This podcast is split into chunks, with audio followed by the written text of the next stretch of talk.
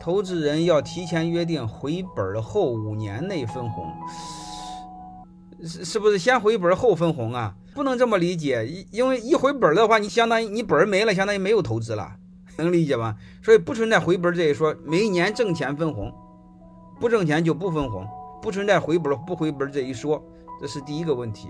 第二个分红的前提是什么？不能影响明年的发展。如果明年要发展的话，把发展的钱留下来再分红，不要考虑那回本这一说。回本是考虑投资的时候，考虑投资回收期时候来去做，做计划的时候去考虑的。